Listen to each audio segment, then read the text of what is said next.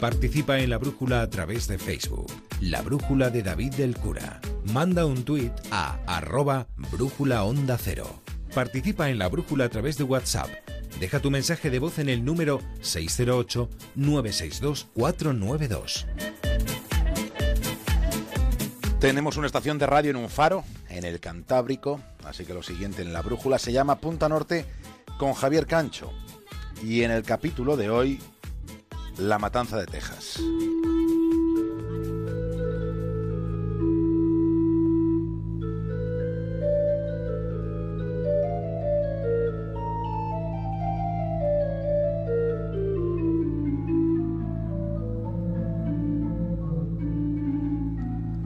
Sutherland Spring es un pequeño pueblo de casi 500 habitantes. Hay una oficina de correos, un centro comunitario, una tienda de abastos, un taller de coches.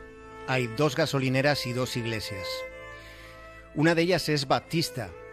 Es un edificio tradicional de planta rectangular y de una inmaculada fachada blanca. Está en uno de esos pueblos de Estados Unidos donde nunca pasa nada, o nunca pasa nada parecido a lo que ha ocurrido en las últimas horas. Lo que ha sucedido es un asesinato múltiple, indiscriminado, aunque los investigadores sospechan que la parroquia no fue elegida al azar. La suegra del asesino solía acudir a la iglesia atacada. La matanza de Texas ha sido una masacre premeditada.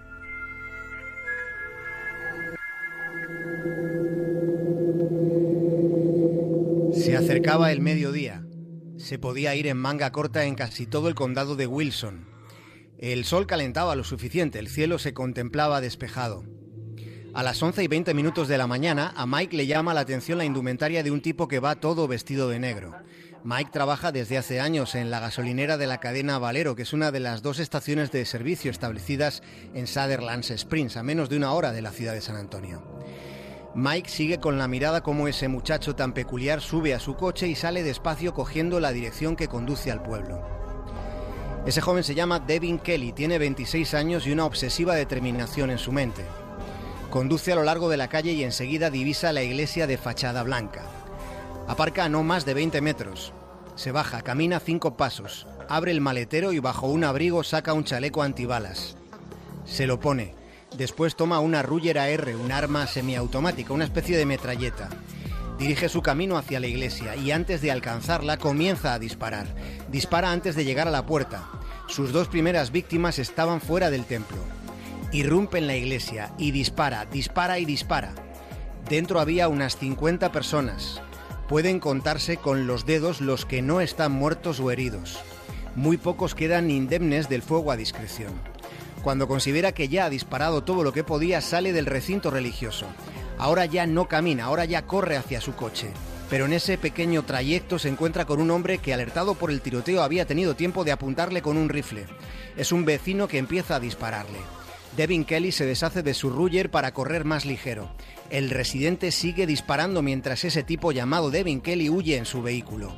Conduce durante un puñado de kilómetros hasta que se sale de la carretera a la altura del límite entre el condado de Wilson, al que pertenece Sutherland Spring, y el condado de Guadalupe. Es ahí donde se estrella el coche de Devin Kelly. Minutos después, la policía le encuentra muerto.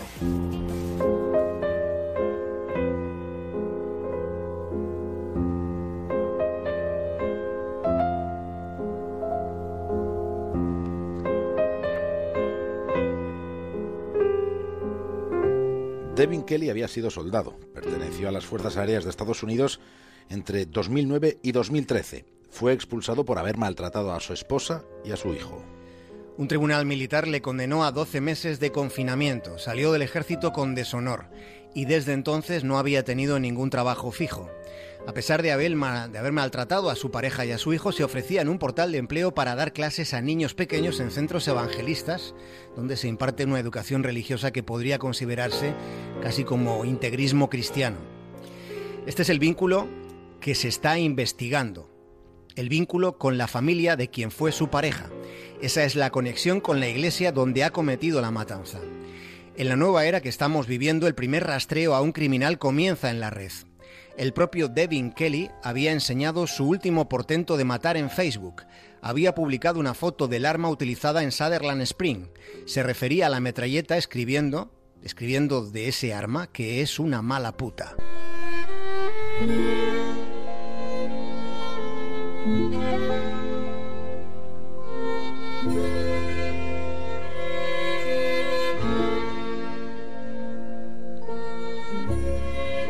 La matanza de Texas, esta matanza de Texas, ha ocurrido un mes después de otro episodio similar que estremeció a Estados Unidos, cuando un individuo, desde un hotel, mató a 60 personas que asistían a un concierto. Esta vez sucederá de nuevo, resurgirá ese debate con sordina sobre el control de las armas de fuego en ese país. Pero fíjense en el siguiente dato en el que vamos a reparar. Cada año mueren cerca de 34.000 personas por armas de fuego en Estados Unidos. Esto supone una media de 93 fiambres al día con orificios de bala en sus cuerpos. Es una cuenta que hacen colectivos que están pidiendo una regulación inmediata. Se reclama una legislación nueva para un país donde hay nueve armas de fuego, nueve armas por cada 10 ciudadanos. Aunque como suele pasar con las estadísticas, habrá quien tenga unas cuantas armas en su casa y habrá quien no tenga ninguna. Sea como sea, la cifra de muertos por bala en Estados Unidos en lo que ha transcurrido de década ya suma 200.000 cadáveres.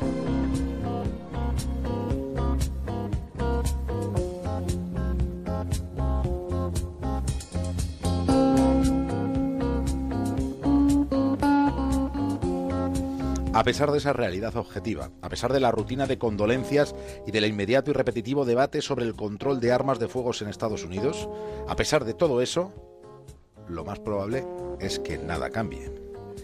Como quedó escrito en el gato pardo, si queremos que todo siga como está, es necesario que todo cambie. Después de cada matanza hay un cambio de sensibilidad que después y enseguida se va adormeciendo. Ya saben, nos informamos al minuto y lo olvidamos al instante. Pero más allá de esos borbotones, lo que hay es un contexto, del que a continuación vamos a tratar de desentrañar algunos aspectos.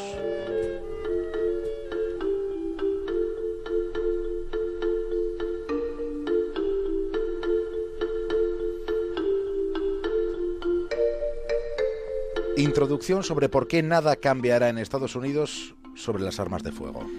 Hay algo en Estados Unidos que no termina de cambiar. Me refiero en este caso al mensaje simplista en la mayoría de los discursos políticos. El hecho de, que desde la infancia hayamos mamado, digamos, la difusión masiva del audiovisual estadounidense, el hecho de que también nos hayamos esforzado en aprender su idioma nos ha dado al final una perspectiva sobre su cultura bastante más amplia de la que ellos tienen sobre la nuestra. Donald Trump, el presidente, ha calificado lo ocurrido como un acto de maldad, Describir lo ocurrido como un acto de maldad no es más que enfatizar la más exigua evidencia. Después Trump ha añadido algo que resulta más paradójico que simple. Ha dicho que quién podía pensar que algo así pudiera pasar. ¿A quién se le podía haber ocurrido, verdad? Una matanza en Estados Unidos.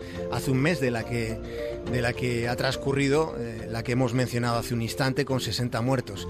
Pero es que además ya hubo una masacre en una iglesia de Charleston, en Carolina del Sur, en el 2015 hace solo dos años de aquello.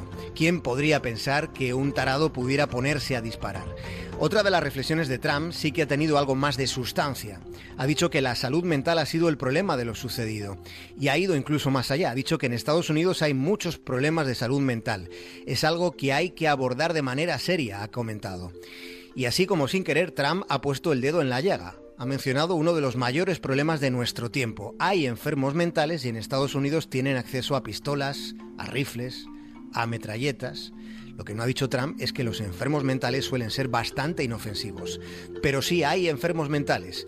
Los hay porque esta sociedad está enferma.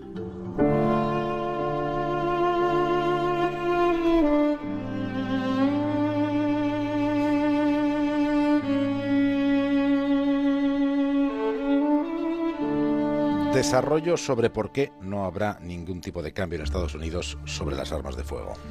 La Asociación Nacional del Rifle es uno de los grupos de presión con mayor influencia en la política de Estados Unidos. La Asociación Nacional del Rifle se opone a la regulación de la venta de armas. La Asociación Nacional del Rifle aportó cerca de 30 millones de dólares a la campaña presidencial de Donald Trump. Trump prometió durante aquella campaña prometió que defenderá el derecho aportar armas. Podríamos decir ahora eso de no hay más preguntas, señoría. Pero sigamos.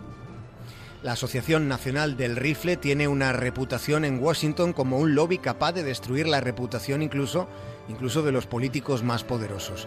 Un excongresista, además republicano, reconocía al New York Times en el año 2013 que mientras él estuviera en su cargo, a los únicos a los que no se enfrentaría jamás es a los de la Asociación Nacional del Rifle. Por si todo esto fuera poco, la Corte Suprema de Estados Unidos dictaba dos sentencias consagrando el derecho a llevar armas porque así viene recogido en la Constitución de los Estados Unidos. La segunda enmienda, escrita hace unos siglos, recoge el derecho del pueblo estadounidense a guardar y a llevar armas.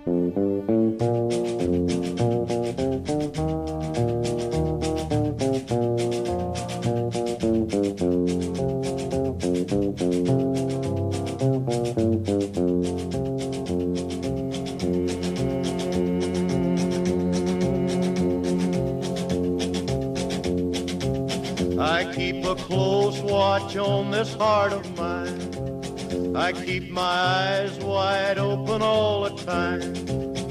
Javier Cancho, hasta mañana. Hasta mañana, un abrazo. Because you're mine, I walk the line.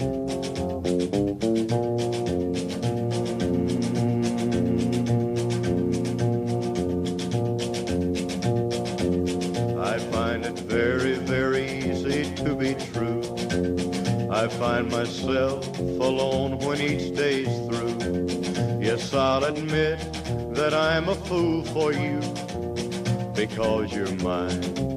I walk the line.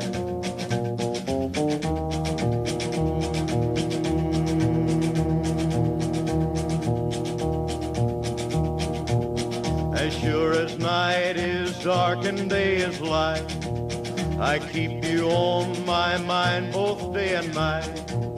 And happiness I've known proves that it's right because you're mine. I walk the line.